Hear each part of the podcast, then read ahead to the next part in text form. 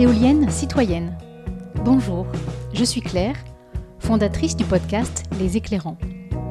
Les Éclairants, c'est une rencontre à écouter un mardi sur deux avec une personnalité inspirante qui vit près de chez moi et qui n'a pas attendu le monde d'après pour se questionner et passer à l'action.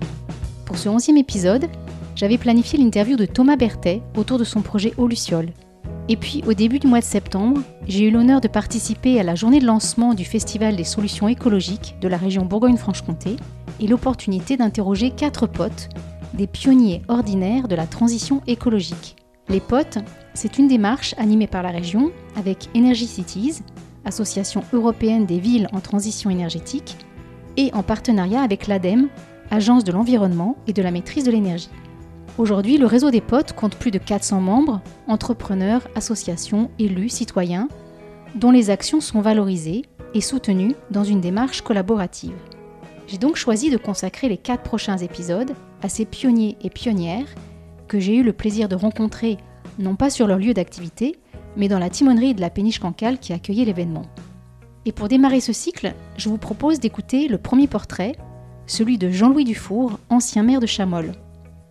Quelques précisions s'imposent sur la géographie de cette commune rurale. Elle se trouve dans le département du Jura, à l'est d'un axe Dole-Lons-le-Saunier. Et surtout, Chamol est situé sur le rebord du premier plateau jurassien à 560 mètres d'altitude. Ce détail n'en est pas un pour l'affaire qui nous intéresse. En effet, en 2007, Jean-Louis reçoit la visite d'un développeur en quête pour sa société de sites d'implantation d'éoliennes.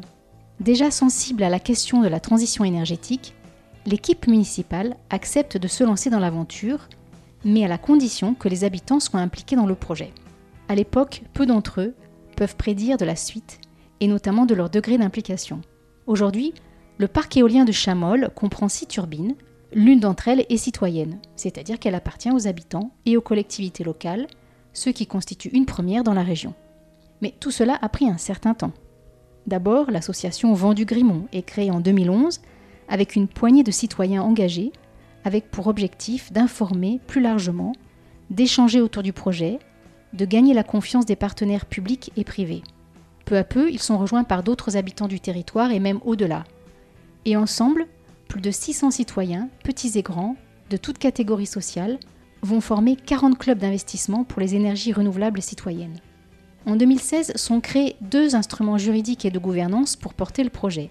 Une coopérative citoyenne, Jurassique, Énergie renouvelable citoyenne, et une société d'économie mixte, une SEM, Énergie renouvelable citoyenne, qui devient propriétaire de l'éolienne.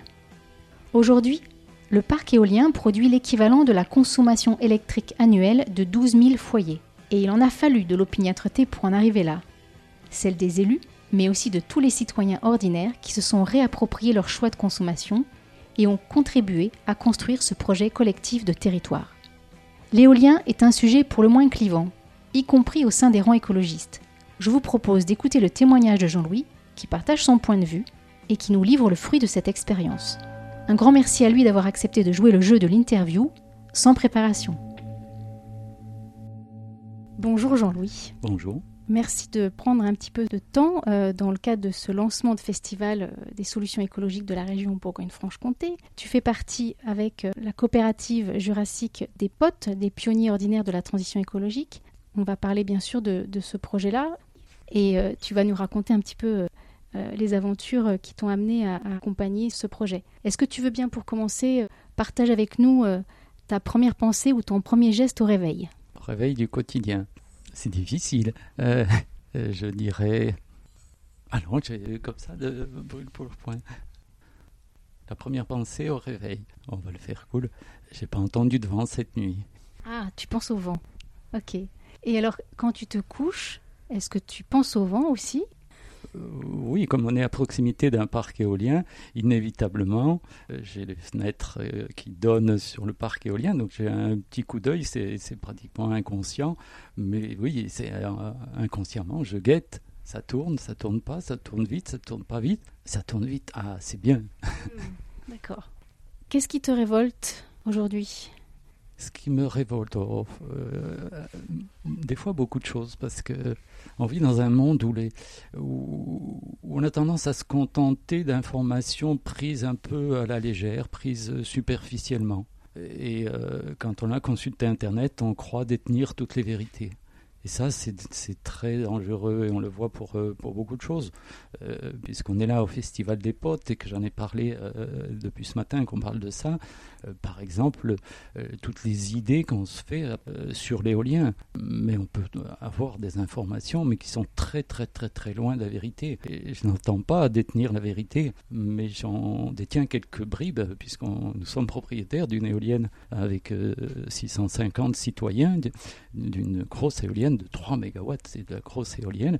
Nous sommes propriétaires d'une éolienne qui produit de l'électricité depuis 4 ans, donc on sait ce que ça coûte, on sait le prix d'achat, on sait le prix, de, le prix de la maintenance, on sait le prix des études pour voir les impacts sur les échauves-souris, sur les oiseaux, on sait ce qu'on vend, on sait le, le prix des loyers, on sait le prix de la fiscalité, on sait beaucoup, beaucoup de choses, et ces choses-là, on veut les partager.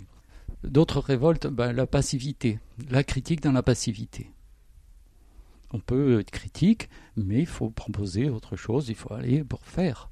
Mais critiquer sans rien faire, ça me dérange. Hmm. Et alors à l'inverse, euh, quels sont tes motifs de réjouissance? À part le vent qui souffle. Euh, le vent, non, mais le vent, c'est l'image.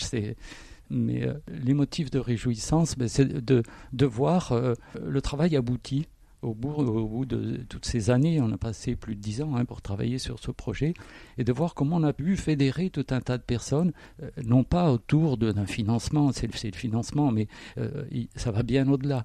C'est euh, comment ces personnes vivent leur quotidien parce que ils ont découvert comment on produisait de l'électricité avec du vent et que c'est pas simple et que c'est pas simple de le produire avec de l'uranium non plus.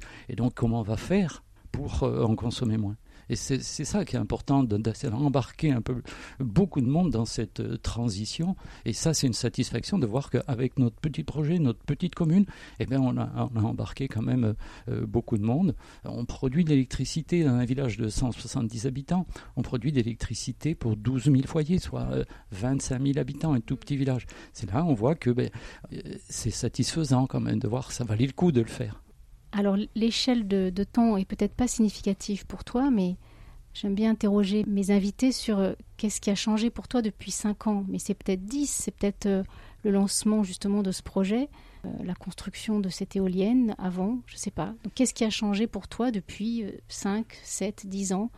Après, euh, remonte, c'était euh, un peu le, début de ma fonction de maire. Bah, ça m'a permis d'orienter euh, presque dix années de, fonction de maire sur un projet vraiment collectif.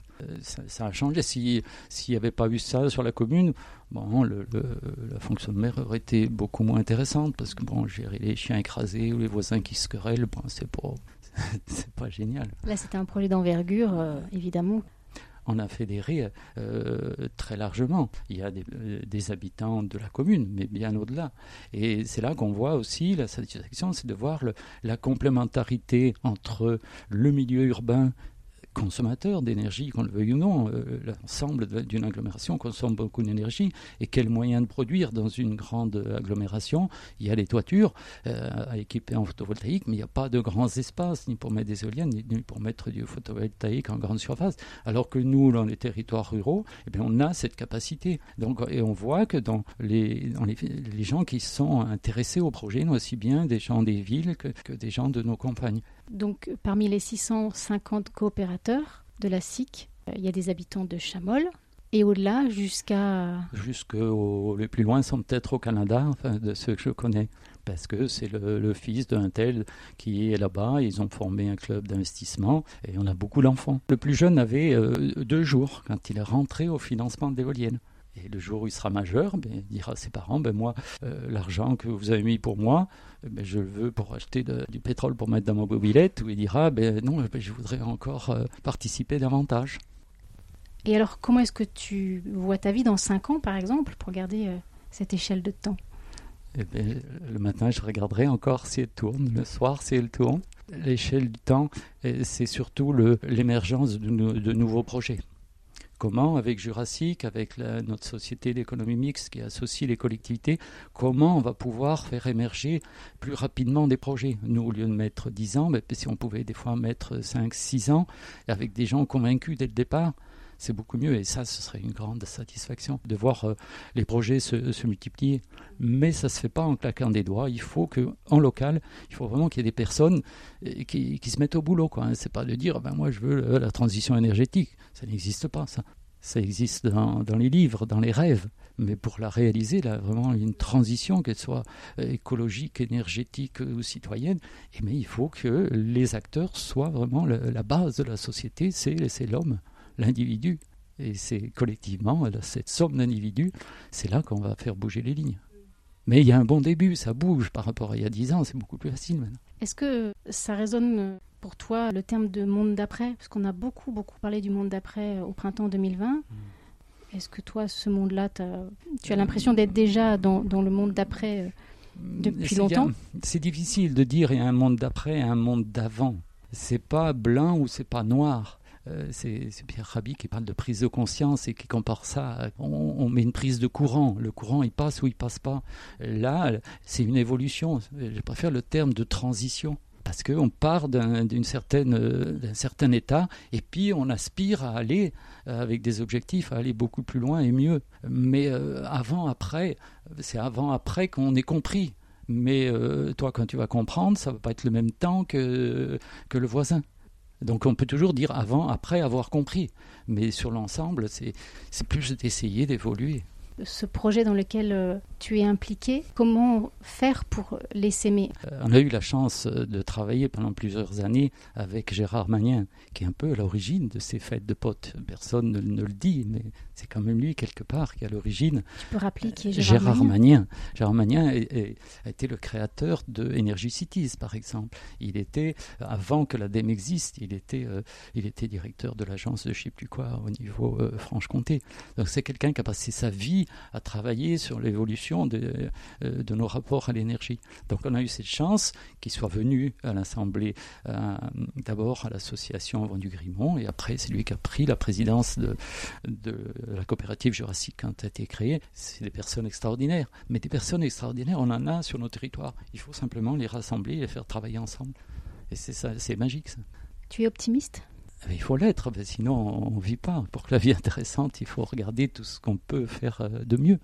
Et enfin, dernière question, Jean-Louis, quelle question aurais-tu aimé que je te pose? Eh ben, Et si c'était à refaire? Si c'était à refaire aujourd'hui? Eh bien, on le referait, mais encore mieux. Parce que parce qu'on a les outils maintenant qui vont bien. On a Jurassic, on a la SEM, on a euh, Céréales qu'on met en place de façon à aller chercher des renseignements très rapides. Très rapidement. Céréales, citoyens, énergie renouvelable et acteurs locaux. Donc là, on va, avec Jurassic, on va, toutes ces données qu'on a accumulées, on va en faire comme, un peu comme une banque de données, comme un centre, de, un centre ressources de façon à ce que des élus qui veulent s'intéresser à un parc éolien ou qui sont démarchés, ah tiens, euh, où on peut avoir des renseignements rapides. Mais venez visiter, on vous accueille de trois heures. On en fait déjà quelques-uns, mais on répond uniquement aux, demandes.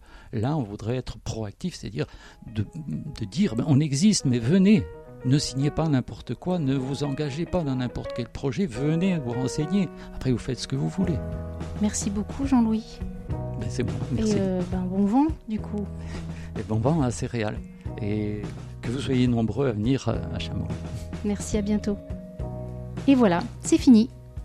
Pour en savoir plus sur les éoliennes de Chamol, rendez-vous sur le site internet dédié à ce projet, éolienne-chamol.fr et sur le site de la société coopérative jurassic.com. Pour en savoir plus sur l'éolien et les tenants de cette énergie renouvelable, vous pouvez consulter le guide pratique de l'ADEME, L'éolien en 10 questions. Si vous avez aimé ce podcast, n'hésitez pas à vous abonner pour ne rater aucun épisode et n'hésitez pas à le partager.